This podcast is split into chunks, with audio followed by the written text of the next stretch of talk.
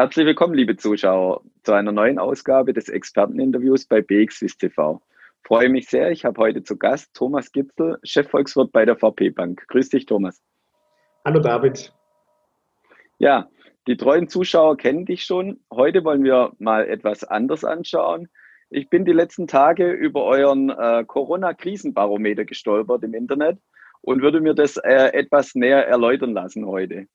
Welche Daten fließen gen genau in diesen Parameter ein und äh, wie wird er genau, genau berechnet?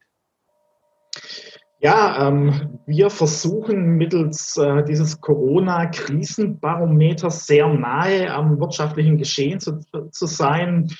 Problem ist, ähm, äh, die Corona-Pandemie ändert sehr, sehr schnell. Wirtschaftliche Sachverhalte liegt einfach daran, wir bekommen Eindämmungsmaßnahmen, die dann auch in der Regel sehr zeitnah umgesetzt werden von den Regierungen. Und das beeinflusst dann wiederum unmittelbar auch das wirtschaftliche Geschehen. Insofern helfen uns natürlich in diesem Umfeld äh, Daten, die jetzt äh, auf Monatsbasis oder gar auf Quartalsbasis publiziert werden, nicht weiter. Das heißt, wir brauchen hochfrequente Daten. Hochfrequente Daten heißt wiederum Daten, die im besten Falle täglich zur Verfügung stehen. Und tatsächlich äh, fließen jetzt hier in unserem Barometer äh, Daten ein, die tatsächlich auf täglicher Basis auch verfügbar sind. Ähm, wir messen das Ganze für die US-Wirtschaft und äh, da fließt beispielsweise an ein äh, Restaurantbesuche, da fließt ein die US-Stromnachfrage und äh, da fließt beispielsweise auch ein äh, US- Flugbewegungen, äh, nicht Flugbewegungen, sondern das US-Passagieraufkommen an den Flughäfen in den USA. Das vermittelt uns insgesamt dann doch ein relativ gutes Bild über die US-Wirtschaft in diesem Beispiel. Du hast es gerade schon angesprochen, hauptsächlich US-Daten oder ausschließlich US-Daten. Kann man diesen Barometer so eins zu eins dann auf Europa oder auch für die Schweiz anwenden? Oder siehst du hier leichte Unterschiede?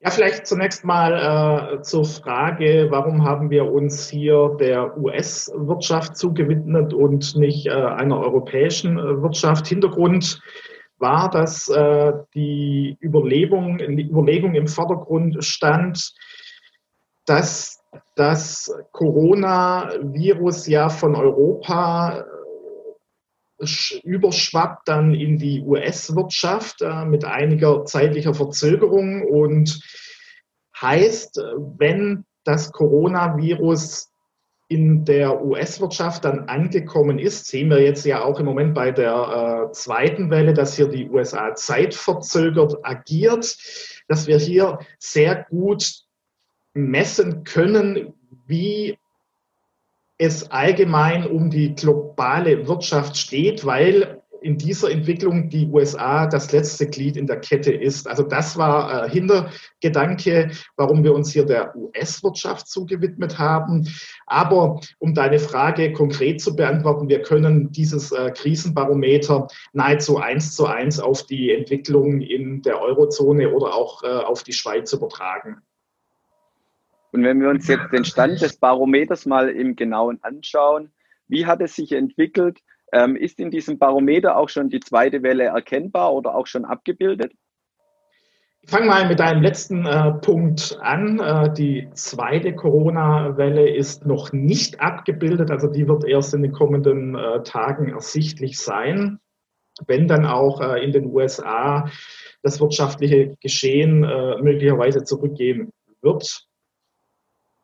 Ähm, insgesamt äh, gilt beim Blick auf das Barometer, und das ist spannend, ähm, wir haben uns in den vergangenen äh, Wochen wieder rückwärts bewegt, beziehungsweise wir hatten einen deutlichen Auftrieb gesehen bei der wirtschaftlichen Aktivität in den Sommermonaten.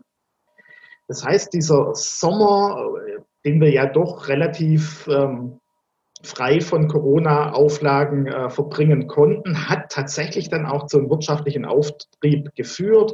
Die Flugbewegungen haben zugenommen, die Hotels waren wieder besser belegt, die Restaurants waren besser belegt. All das hat tatsächlich dazu geführt, dass äh, unser VP-Bank äh, VP-Bank Corona-Krisenbarometer auf äh, recht erquicklichen Niveaus von äh, annähernd 100 Prozent angelangt ist. Und jetzt in den Herbstmonaten nach Beendigung äh, der, der Sommersaison kam dann auch tatsächlich wieder ein richtig ordentlicher Rückschlag. Wir haben es vor allen Dingen gesehen bei den US-Flugbewegungen, die deutlich, deutlich rückläufig wieder waren. Also das zeigt, äh, im Moment haben wir es mit einer, ich möchte mal so formulieren, mit einer 70 Prozent Ökonomie äh, zu tun. Das heißt, wir sind damit auch noch ein gutes weit äh, weg von den Ausgangsniveaus, die wir äh, gesehen haben eben in, in, äh, zu Beginn des Jahres. Du hast es gerade schon gesagt, historisch gesehen liefert das Barometer sehr gute Zahlen. Kann man auch schon für die nächste Woche aus diesem Barometer eine Prognose ableiten oder ist es hierzu nicht geeignet? Ähm, eher, eher weniger. Es sind ja hochfrequente Daten. Äh, hochfrequente Daten lassen sich nur schwer prognostizieren.